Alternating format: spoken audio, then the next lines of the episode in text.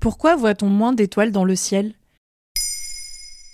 Merci d'avoir posé la question. Vous l'avez peut-être remarqué en regardant le ciel la nuit. Vous ne vous trompez pas si vous avez l'impression de voir moins d'étoiles.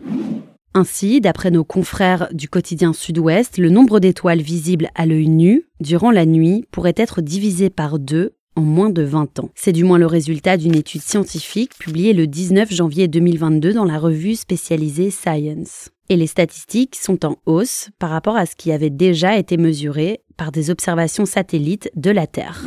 Si autrefois il était fréquent d'apercevoir la Voie lactée, le phénomène tend désormais à se raréfier, selon l'article du quotidien français. Comment le sait-on? Des scientifiques se sont appuyés sur les observations de ciels étoilés entre 2011 et 2022 aux États-Unis et en Europe. Le ciel a été observé par plus de 50 000 citoyens scientifiques, c'est-à-dire des observateurs bénévoles autour de leur lieu de résidence. L'évolution du nombre d'étoiles visibles ou de moins en moins visibles en l'occurrence, a permis aux scientifiques de constater que le ciel avait gagné en luminosité durant toute cette période, à raison de 9,6% de plus chaque année.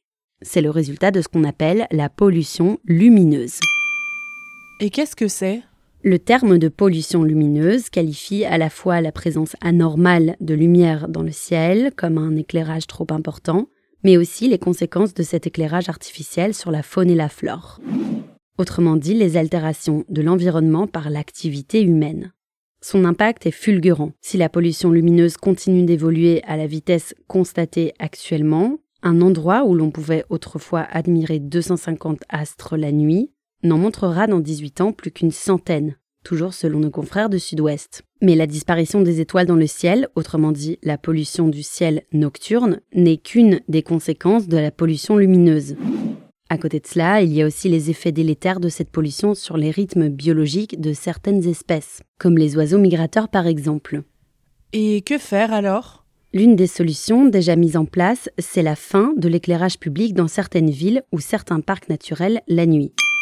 Selon Olivier Lasvernias, président de l'Association française d'astronomie, c'est déjà le cas pour les Cévennes, le Luberon ou le Morvan.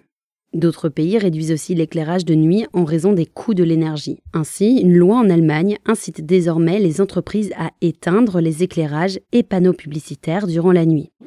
Mais selon le chercheur interrogé par nos confrères du Figaro, observer les étoiles n'est pas qu'un enjeu esthétique. Cela permet aussi de se situer en tant que terrien ou terrienne et de réfléchir à notre position dans l'univers. Voilà pourquoi l'on voit moins d'étoiles dans le ciel. Maintenant, vous savez, un épisode écrit et réalisé par Johanna Cincinnatis. Ce podcast est disponible sur toutes les plateformes audio. Et si cet épisode vous a plu, n'hésitez pas à laisser des commentaires ou des étoiles sur vos applis de podcast préférés. Papa.